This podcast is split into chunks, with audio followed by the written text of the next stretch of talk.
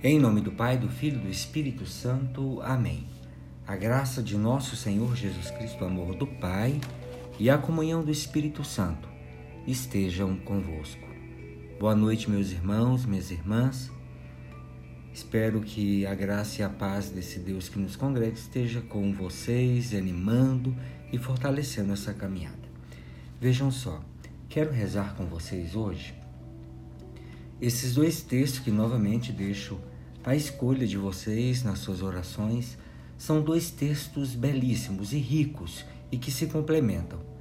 O primeiro é do livro de Jó, capítulo 9, dos versículos 1 a 12. Depois a gente para no 12 e vai lá para o versículo 14 até o 16. Depois a gente tem o Evangelho de São Lucas, capítulo 9, dos versículos 57 a 62. Então, cada um é, desses textos pode ajudar na reflexão e eu vou partilhar com vocês é, alguns pontos dos quais é, acho interessante e compuseram a minha reflexão na missa de hoje. Então, vocês podem escolher entre os dois livros. Jó, capítulo 9, dos versículos 1 ao 12, depois a gente pula do, do 12, vai para o 14 e termina no versículo 16. E o Evangelho de Lucas, do capítulo, o capítulo 9, dos versículos 57 a 62. Vejam, o que a gente tem a aprender com o livro de Jó? Jó, ele vai nos ensinar um profundo respeito por Deus. Porque ninguém pode tentar resistir a Deus. Por exemplo, dirigindo-lhes é, palavras de crítica ou até de recusa. Não é? Quem, quem é, lhe poderá dizer por que fazes isso? Quem sou eu para replicar-lhe ou rebuscar, quer dizer, combater os seus argumentos? Vejam, Jó nos convida para uma confiança no Senhor, uma confiança seguida de uma aceitação. aceitação dessa grandeza infinita de Deus.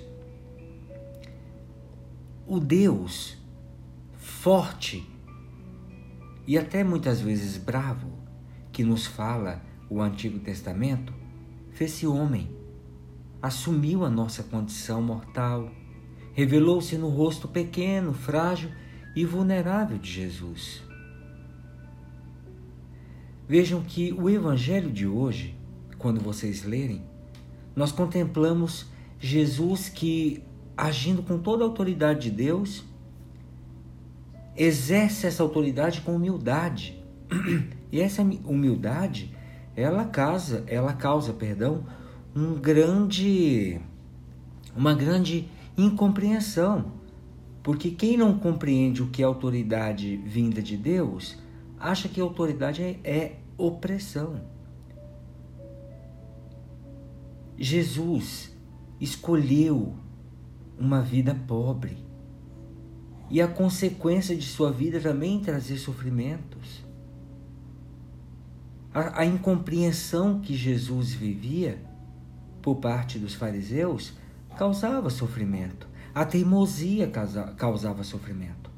E Jesus, ele nos convida para escolhermos de forma corajosa também essa vida pobre e sofredora, semelhante a dele. Porque quem segue Jesus não pode ter coisas diferentes. Coisas diferentes, perdão. Porque o próprio Senhor, dentro da sua é, vida simples, desapegada, ele mesmo diz: as raposas têm as suas tocas, as aves os ninhos, mas o filho do homem não tem onde reclinar a cabeça.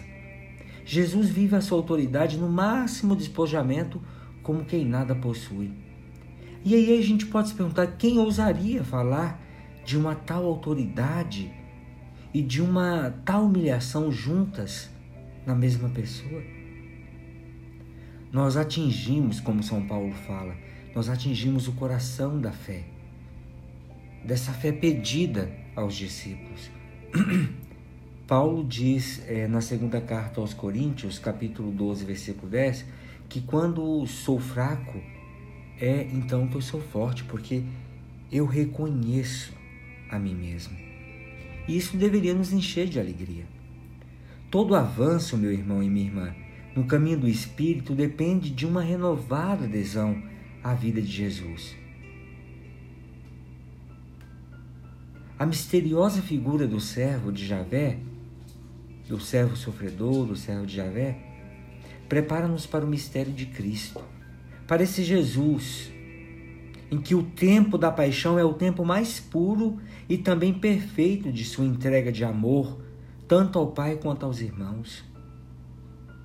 É também o tempo em que melhor se manifesta a sua total confiança, abandono e disponibilidade. E assim nós também somos convidados. A entrega de amor que Cristo se dá, que Cristo oferece, ela cresce nesse silêncio da paixão, dessa incompreensão, desse sofrer. Até o momento culminante do ato impressionante em que, em que Cristo na cruz grita: Meu Deus, por que me abandonaste? Grito que manifesta a dolorosa experiência da reprovação do pecado pelo Pai. Desse pecado que envolve Cristo por causa da sua solidariedade com cada um de nós.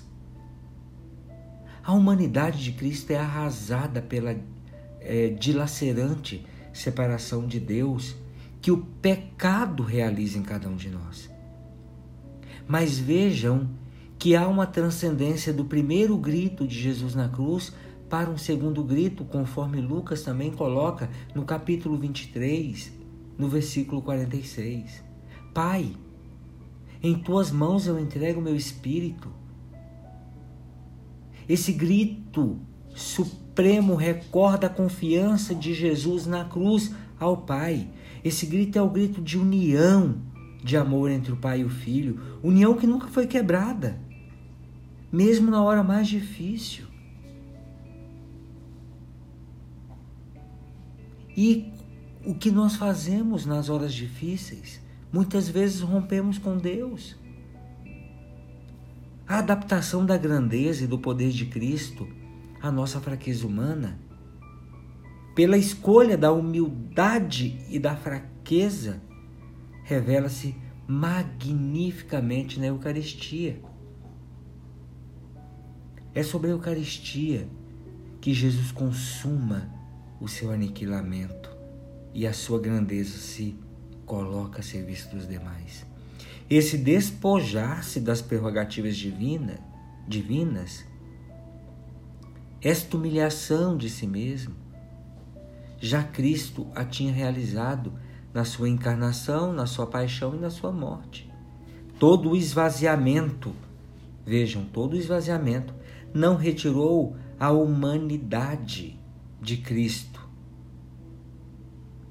Essa humanidade que encanta as multidões e atrai os discípulos, e da humanidade de Cristo, que exala o perfume do seu ser Deus, surpreende-se na infinita beleza da divindade ou também a força divina dos seus milagres, mesmo que não seja de modo extraordinário, tal como aconteceu na transfiguração.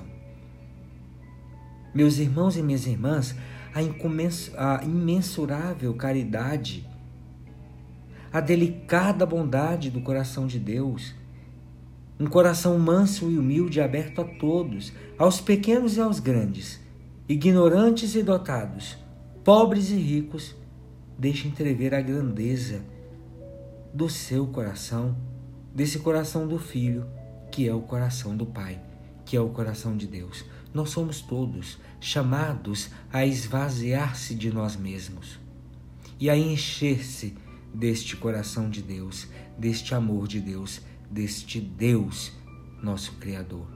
E tomados e encharcados por Deus, ajudar o nosso próximo a esvaziar-se de si mesmo e se preencher de Deus. Meu irmão e minha irmã, você está tendo coragem de esvaziar-se de si mesmo? Você está levando o outro a encher-se do quê? A inundar-se do que? Senhor Deus, ajuda-nos a sermos coerentes com a missão, com o nosso chamado, com o sopro de nossa vida. Dá-nos a grandeza de, de demonstrarmos o todo o seu amor através do nosso testemunho de criaturas amadas por Deus. Ave Maria, cheia de graça, o Senhor é convosco. Bendita sois vós entre as mulheres, e bendito é o fruto do vosso ventre, Jesus. Santa Maria, Mãe de Deus, rogai por nós, pecadores, agora e na hora de nossa morte. Amém. Pela intercessão da bem-aventurada Virgem Maria e do seu esposo São José, desça sobre cada um de nós a bênção e a proteção de Deus Todo-Poderoso, esse Deus Pai, Filho e Espírito Santo. Amém. Meus irmãos e minhas irmãs, tenham todos uma boa noite.